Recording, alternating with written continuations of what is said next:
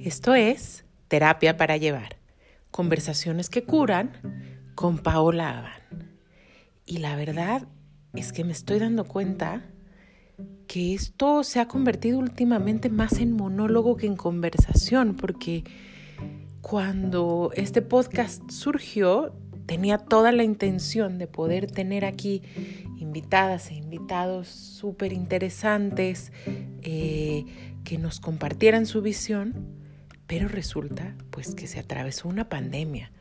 Entonces, pues aquí ofreciendo primero que nada una disculpa porque ha sido un monólogo total y hemos tenido pocos invitados, pero bueno, vamos a ver eh, qué tanto en los próximos días podemos eh, también abrir el espacio a otras voces súper, eh, súper interesantes por ahí. Y como quiera, el día de hoy voy a hablar de un tema que hace mucho tiempo que quería hablar, pero la verdad es que lo venía así como evitando porque es un tema delicado, la verdad. Eh, es un tema que a algunos de nosotros nos puede tocar así como partes sensibles, heridas o en el mejor de los casos cicatrices que ya han cerrado. Y este tema es algo que yo llamo el síndrome de la oveja negra. Y ya con decir oveja negra se me figura que pues muchos de ustedes sabrán a qué me refiero. ¿Quiénes son las ovejitas negras? Pues obviamente las ovejitas negras somos esas personas que en general nos, no sé si es que nos gusta, pero acabamos rompiendo la generalidad o las reglas de los sistemas a los que pertenecemos. Y un sistema, pues el primer sistema al que pertenecemos obviamente es nuestra familia, pero esto también puede pasar en el trabajo, en cualquier comunidad. Una ovejita negra, pues es esa persona que tiene una manera distinta de ver, de hacer, de entender y de expresar las cosas. Y, y aquí entra algo bien delicado porque en general a los sistemas no les gusta la diferencia y la van a atacar con mucha fuerza. Entonces, eh, muchas de las personas que están interesadas en psicoterapia, en temas de crecimiento, son ovejitas negras o azules o arcoíris, pero lo que quiero recalcar es que se trata de personas que en alguna manera a veces tenemos este sentimiento de en qué planeta caí o de como que yo me equivoqué de caricatura porque, porque no entiendo. Y a veces esto se hace incluso mayor y dices, pero ¿en qué planeta fui a caer yo que no, no entiendo nada? Y, y esto puede vivirse con bastante sufrimiento. Entonces, si tú eres ovejita morada, verde fosforescente, este, ovejita con rastas o ovejita que sale de las reglas, en cualquier manera, que de hecho, pues a lo mejor ya ni siquiera es ovejita, sino si eres león en vez de ovejita, si eres aparentemente de otra especie, a todo lo que está alrededor de ti o vives con esta sensación, este episodio es para ti o quizás hay alguien cerca de ti que dices, ay, es que ¿por qué? ¿Por qué esta persona nunca se conforma con la normalidad? La normalidad que ahora, ¿verdad? Es una palabra tan, tan usada también te puede ayudar a entender a estas personas. Entonces, las ovejitas negras, su primera característica es eso, que no se apegan a las reglas del sistema.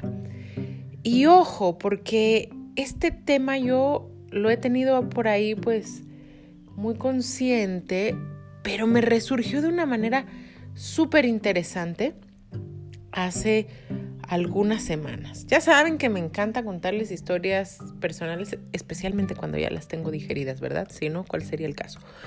Pero eh, resulta que la Navidad pasada eh, teníamos planes de ir a visitar a mi familia a la ciudad donde viven y pasar por allá pues, pues la Navidad. Y entonces seguramente a muchos de ustedes ya, o a algunos, se les estarán parando los pelos de punta porque dirán, pero estamos en medio de una pandemia y diciembre y, y esto es muy válido porque estamos en un momento pues donde cada quien está decidiendo, ojalá idealmente, cómo quiere vivir estos momentos. Y Jeff y yo tenemos una afinidad tremenda en muchos aspectos y la manera en la que queremos vivir estos tiempos no es una excepción. Estamos bastante de acuerdo en que una prioridad para nosotros es una vida vivida, ¿no? Es una vida que corresponda a nuestros parámetros de salud y de lo que se siente correcto. Pero la razón principal por la que esta vez queríamos ir en persona a esta celebración, más que a lo mejor cualquier otro año, que de todos modos lo hacemos, era porque queríamos comunicarle a mi familia, de manera personal, por supuesto, pues que íbamos o que vamos a tener un bebé.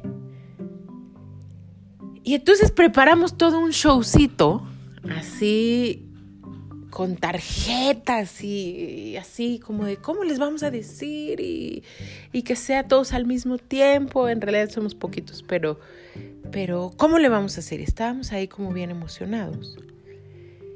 Y resulta que también en diciembre algo que surgió muy claro en mí es que yo tenía una necesidad imperiosa, vital, de ir al mar. O sea, yo tenía más de un año de no meterme en el mar, justo por toda la situación que hemos vivido y porque, pues si nos conocen, nosotros somos viajerísimos, amamos viajar y la verdad es que este año lo hemos hecho casi nada. Y entonces, pues cada quien tiene parámetros distintos de, de lo que es salud y cómo cuidarla, pero para mí a veces parte de cómo conservar mi salud tiene que ver con ciertas necesidades muy particulares como esta. Necesito ir al mar. Y entonces yo llevaba semanas y semanas que verdaderamente sentía que ya no podía seguir adelante si no iba al mar. Entonces decidimos irnos unos días a Isla Holbox y de ahí pasar directo a casa de mis papás. ¿Cuál fue la sorpresa? Que mi mamá me dice, fíjate que, eh, pues nos gustaría, ¿verdad?, invitarlos cordialmente a que se abstengan de pasar esta Navidad por acá, porque pues ustedes se van a la playa y van a estar en aeropuertos y para nosotros eso es bastante riesgoso.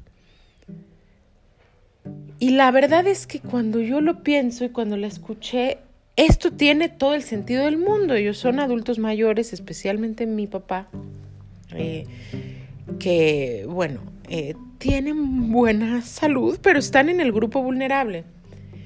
Y entonces vinieron unos sentimientos súper encontrados porque, pues, por una parte esto hace toda la lógica del mundo.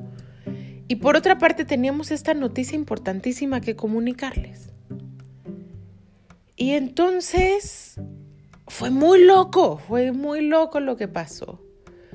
Porque esto abrió toda una dimensión psíquica en mí en la que yo me di cuenta, de pronto, ¡pum!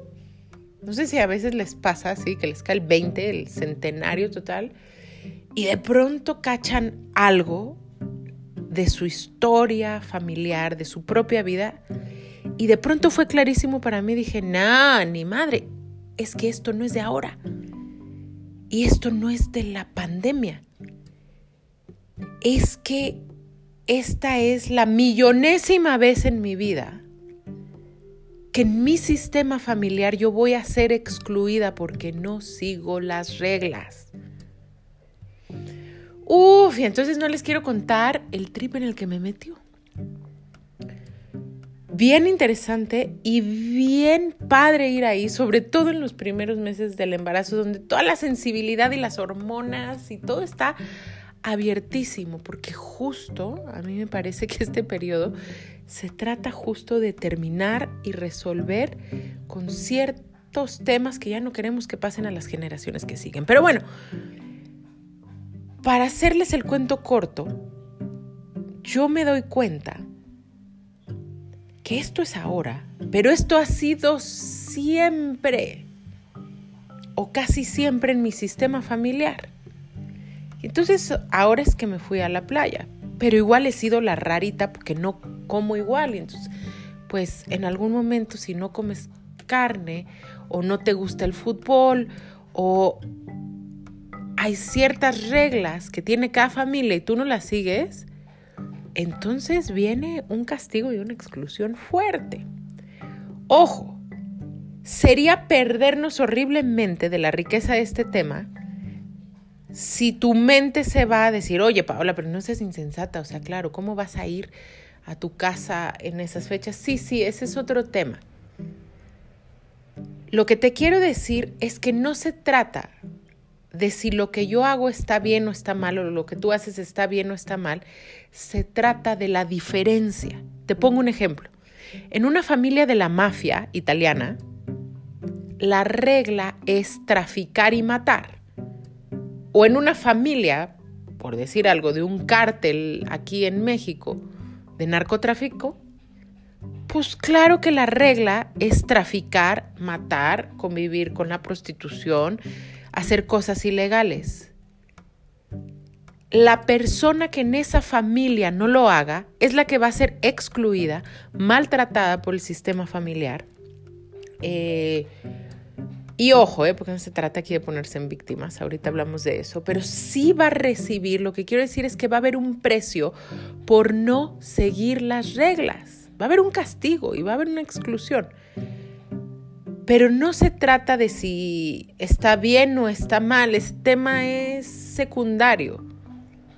Se trata de que si tu familia pertenece a la mafia o a un cártel y tú no sigues esas reglas, entonces hay todo un fenómeno que sucede a nivel sistémico. ¿Estamos bien? Entonces, ¿quiénes son estas ovejitas negras? Y aquí viene un punto interesantísimo que es súper fuerte este tema. Y es, sí, claro, rompen las reglas. No importa, es secundario, si estas reglas están bien o están mal. El propósito de este podcast no es como hablar de, en, al menos en esta ocasión, aunque sea un tema relevante de cómo cada quien vive la pandemia, etcétera, sino decir el tema es que las ovejitas negras reciben toda la sombra del sistema familiar. ¿Qué quiere decir esto? ¿Qué es la sombra? Cuando hablamos de una persona que tiene una sombra a nivel psicológico, que todos la tenemos, estamos hablando de que hay aspectos de nuestra personalidad, de nuestra conducta, que no nos gustan y no nos gustan precisamente porque no eran aceptados en el sistema familiar, en nuestra escuela, en las comunidades a las que pertenecimos. Entonces, por poner un ejemplo muy concreto, las niñas no se enojan. Los niños no lloran. Las personas católicas o cristianas no dicen esas palabrotas. Ya vamos entendiendo. En todos los sistemas familiares, educativos, religiosos, hay una serie de reglas de lo que sí se hace y lo que no se hace. Entonces, si a ti te, creció, te tocó crecer en una comuna hippie, aquí no se come carne y pobre de ti, si osas tener ese antojo, porque eso es lo malo. Entonces, lo que vamos haciendo es que vamos empujando estos rasgos a un closet donde sí que están, pero ni nosotros, ni el sistema familiar, ni la cultura quiere verlos. Entonces empiezas a reprimir partes de tu ser. Esto es gravísimo porque estas partes no creas que tú ya las metiste al closet y ahí van a desaparecer. Estas partes que tú metes al closet y reprimes van a salir de maneras ahí sí patológicas, tóxicas. Como meter la basura, lo que no nos gusta, a un closet y dejarla ahí, pues va a empezar a oler mal y a generar bichos. Entonces, así como un individuo tiene una sombra, las familias tienen una sombra como colectivo. Y hay cosas que no, no, no, no, no, eso no pasa en nuestra familia. O sea, el 60% de los niños y las niñas en nuestro país son abusados sexualmente por familiares, pero no, no, no, no, no, no, no, eso no pasa en nuestras familias. Claro que pasa, pero lo tenemos tapado, no lo queremos ver, no lo queremos admitir, ¿ya? Y entonces estas cosas siguen pasando, pero adivinen quién recibe el impacto de estas conductas pues las ovejitas negras. Entonces la sombra de un sistema familiar puede ser el abuso, el maltrato, las conductas sexuales inadecuadas, el narcisismo de los padres, en fin, el fanatismo religioso y la tortura. O sea, uh, podríamos hacer una lista inmensa, por eso les digo, el tema de hoy Ojo, porque, porque hasta aquí vamos ahí tocando algo de oscuridad y esto es necesario. En la segunda parte vamos a hablar de qué hacer con esto, ¿verdad? Y se va a poner más luminoso, pero por ahora es necesario que hablemos de que hay sistemas familiares en los que ciertas cosas aberrantes son normalizadas. Y entonces yo te puedo poner un ejemplo muy personal. Durante toda mi infancia y gran parte de mi adolescencia, yo recibí un claro abuso físico, emocional e incluso sexual por alguien que era parte de mi propia familia. Y cuando yo empecé hace ya varios años a realmente entrar en estos temas y a verlos con frontalidad y a entrar en el proceso de sanarlos, pues es una cosa fuerte, porque parte de lo que hay que ver es no solo que hay un agresor o una agresora o varios, es que hay testigos silenciosos en la familia que son cómplices de esto que les está pasando a las ovejitas negras, como decirte, cuando yo me acerqué a pedir ayuda, y decir algo como, mamá, esta persona me está tocando inadecuadamente. La respuesta que yo recibí fue, no seas payasa, está jugando. ¡Ah! Y entonces ahí por completo colapsó toda mi capacidad de pedir ayuda. Y entonces yo tuve que buscar mis propios recursos para lidiar con esta situación. Y uno de los recursos que yo en ese momento desarrollé fue generar una personalidad verdaderamente dura.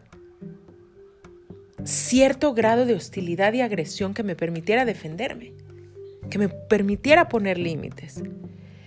Y entonces, de veras a mí, y, lo he de hacer, me dan ganas de escribir un ensayo que se titule Cómo las niñas buenas se convierten en lo que ya de más grandecitas de adolescentes llaman mujeres enojonas, insoportables, perras, ¿no?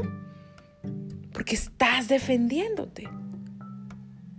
Entonces, ¿cómo me volví hostil? Pues una parte de la personalidad de las ovejitas negras se vuelve excesivamente rebelde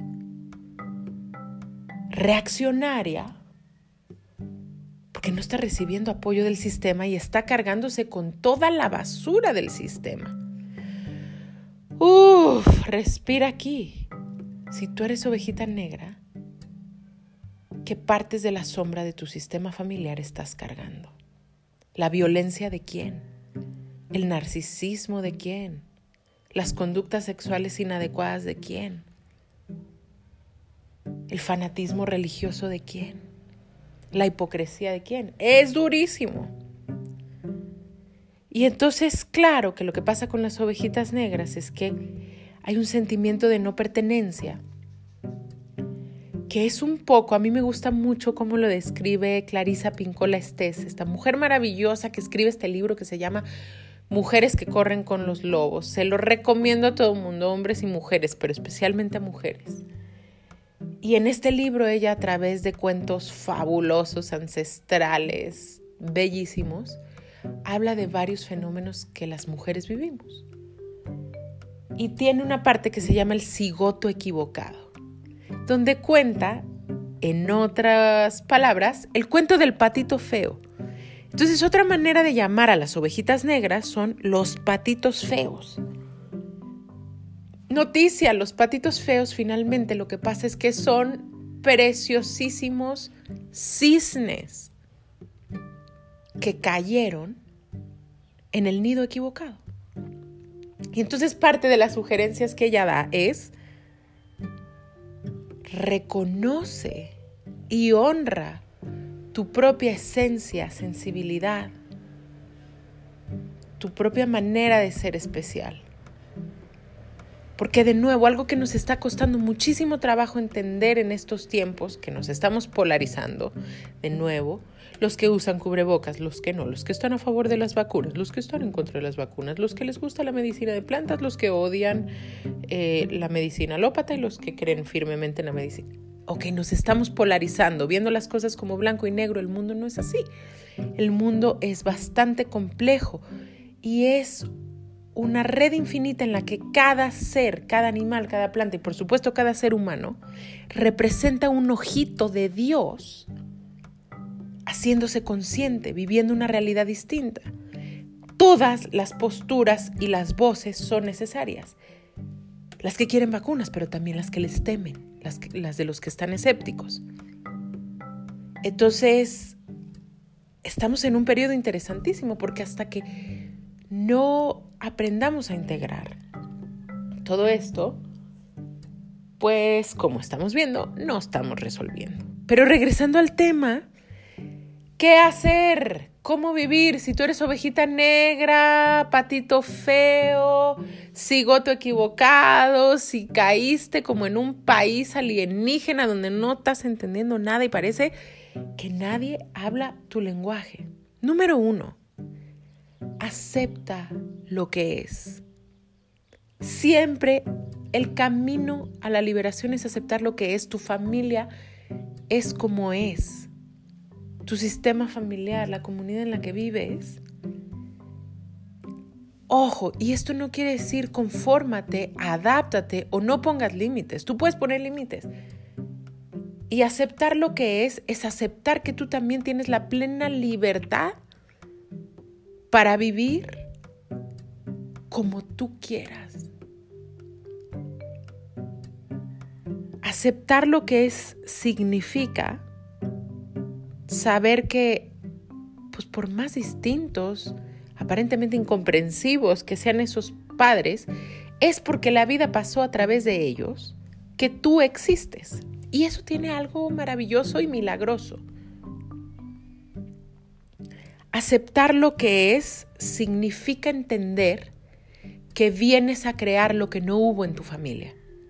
Piensa, ¿qué te faltó? ¿Qué te faltó como niña? ¿Qué te faltó como niño o adolescente en tu sistema familiar? Faltó libertad, faltó comprensión, faltó apapacho, faltó conciencia, por Dios. Bueno, exactamente eso es lo que tú vienes a crear en tu propia vida. E idealmente para tus propios hijos, si decides tenerlos en tu relación de pareja, en los proyectos que crees, en tu comunidad. Estás aquí para generar ese amor, esa luz, esa conciencia. Entonces, evita generarte una identidad de víctima. Lo que fue ya fue, ellos son como son, tuvieron su chance y entiende que tú puedes y debes hacer ahora tu parte. Tus papás pueden opinar lo que sea, pero tú puedes hacer lo que te da la gana el padrecito de la iglesia, la sociedad de las lomas, eh, pueden opinar lo que quieran, llamarte o excluirte de cualquier comunidad y tú eres la única autoridad competente para decidir qué es lo que vas a hacer a pesar de las opiniones de tu mundo.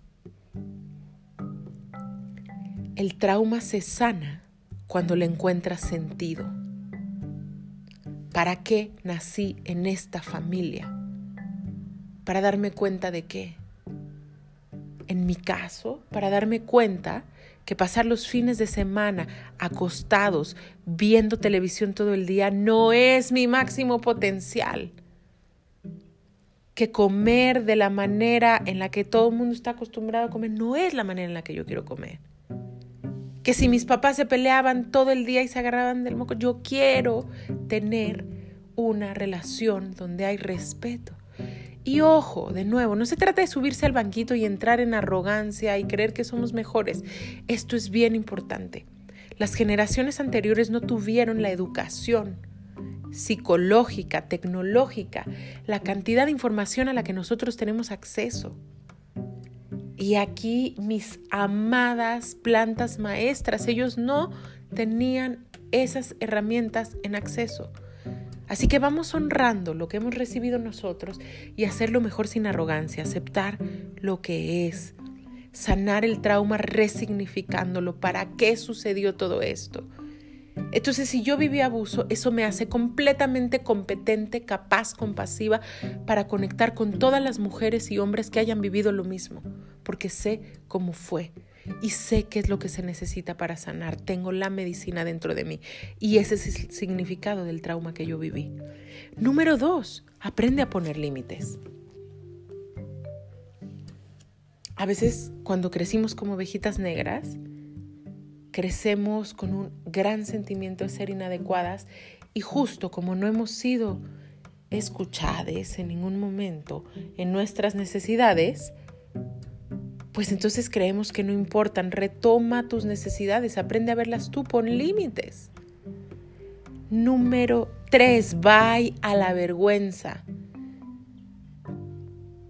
Los patitos feos vivimos con tremendos sentimientos de vergüenza que acaban creándonos problemas crónicos de salud, enfermedades, adicciones, cosas terribles. ¿Qué es la vergüenza? La vergüenza es un sentimiento de que hay algo malo conmigo.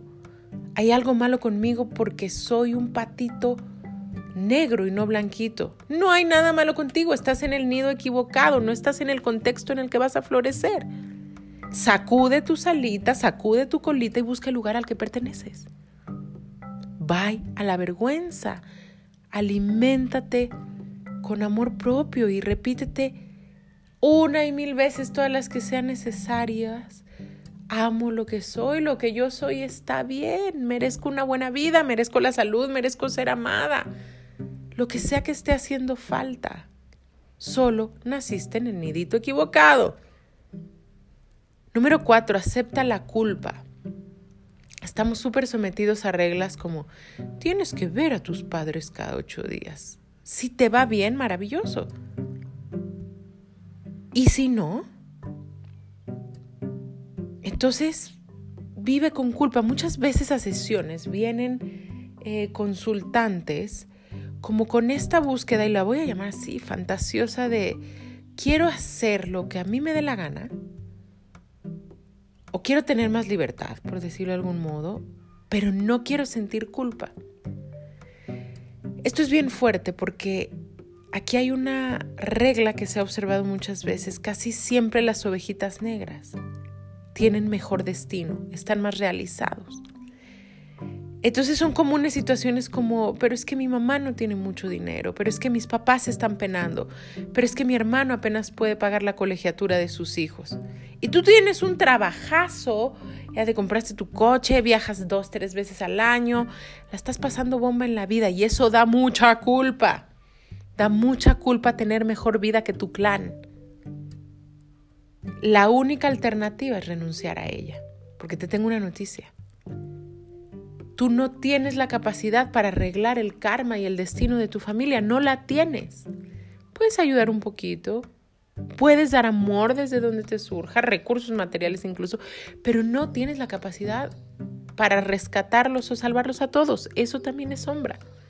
Acepta la culpa y el peso de tener quizás una mejor vida y mayores posibilidades. Número 5, danza buscando la buena distancia. ¿Qué es la buena distancia?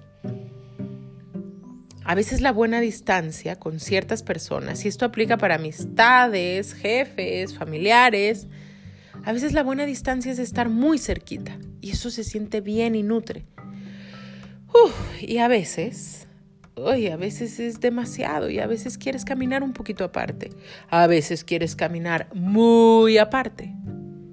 Tienes derecho a buscar la buena distancia y esto no es definitivo, es una danza. A veces estás más cerca, a veces estás más lejos. Yo lo he vivido en carne propia. A veces estar cerca de ciertos ambientes, de ciertos mensajes, de ciertas conductas de la gente, a mí me ha pasado, literalmente he llegado a sentir que me enferma, que es demasiado. Y a veces tengo más fortaleza y mucha compasión y el corazón más abierto y puedo con eso. Y a veces no, gracias. Tienes ese derecho a buscar tu buena distancia. Sabe que es algo dinámico. A lo mejor hoy estás lejos, mañana más cerca, en fin. Y por último, encuentra tu familia espiritual. Abre tus recursos. A mí me gusta muchísimo la tradición maya tolteca, entre muchas de estas tradiciones chamánicas preciosas que tenemos, porque constantemente está nombrando al corazón del cielo, al corazón de la tierra y al propio corazón. Y lo que yo he ido comprendiendo acerca de estas palabras que de pronto mucha gente repite en las ceremonias así porque lo escuchó y suena bonito y qué bueno, porque son palabras de alta vibración, pero la comprensión profunda a la que yo he ido llegando es que corazón del cielo significa la vastedad, el universo inmenso donde cabe absolutamente todo. Y corazón de la tierra es esta capacidad de inclusión. La tierra es una especie de cuenco, una cazuelita en la que estamos todos. A la tierra no le importa si eres blanco, negro, católico, ortodoxo, cristiano o ateo. La tierra nos contiene a todos y nos alimenta a todos y el sol literalmente brilla para todos. Es absolutamente incondicional. ¿Y por qué te estoy diciendo esto? Porque hemos aprendido la estructura del mundo que se nos ha enseñado por mentes humanas. Y entonces, eh, pues están estas reglas, como honrarás a tu padre y a tu madre. Y eso está perfecto, pero es un aprendizaje que solo mi madre biológica y mi padre lo son. La, la, tierra me da el alimento, me da el sostén, el cielo, el sol también.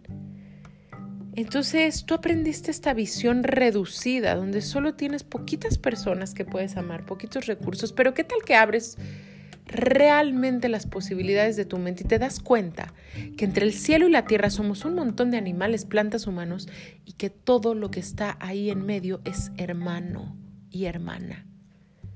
Y mis papás ah, son humanos. En ese sentido son mucho más mis hermanos. El gran papá y la gran mamá es esa inteligencia superior. Todo adora, la gran mamá es la tierra, por Dios. Y ahí en medio, entre esos hermanos, si no hay recursos en tu propia familia de sangre, en tus propios entornos, en tu ciudad, en tu trabajo, de gente que te quiera, te comprenda, pertenezcas, sal a buscarlos. O ábrete, porque más bien es una cosa de abrirte. Vas a llamar lo que sea recíproco a ti, lo que sea como tú. Y entonces se vale, se vale encontrar hermanas y hermanos espirituales, se vale encontrar mamás postizas abuelos postizos.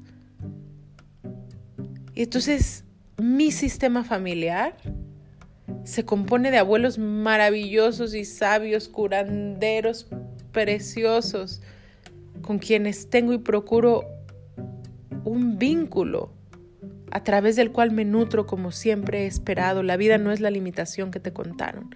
En la vida hay de todo, para todos. Y con este rezo, como siempre, cerrando, pues que encuentres ese nivel de abundancia, que en vez de sentirte excluido, te reconozcas perteneciente a esta gran familia cósmica, que encuentres tu lugar, porque jamás lo has perdido. Mi nombre es Paola Van y cada dos semanas, generalmente en miércoles, publico un nuevo episodio. Si este podcast te es útil, si eleva tu mente, si abre tu corazón, Si se siente como una medicina, gracias por recibirlo. Y también muchas gracias por compartirlo a todas las personas a las que les pueda ser útil. Puedes eh, compartir el link en tus redes, puedes por ahí etiquetarme en una historia en Instagram, puedes mandarme preguntas, comentarios, me encantaría saber qué piensas de este podcast. Y con esto, pues nos vemos pronto. Gracias por escuchar.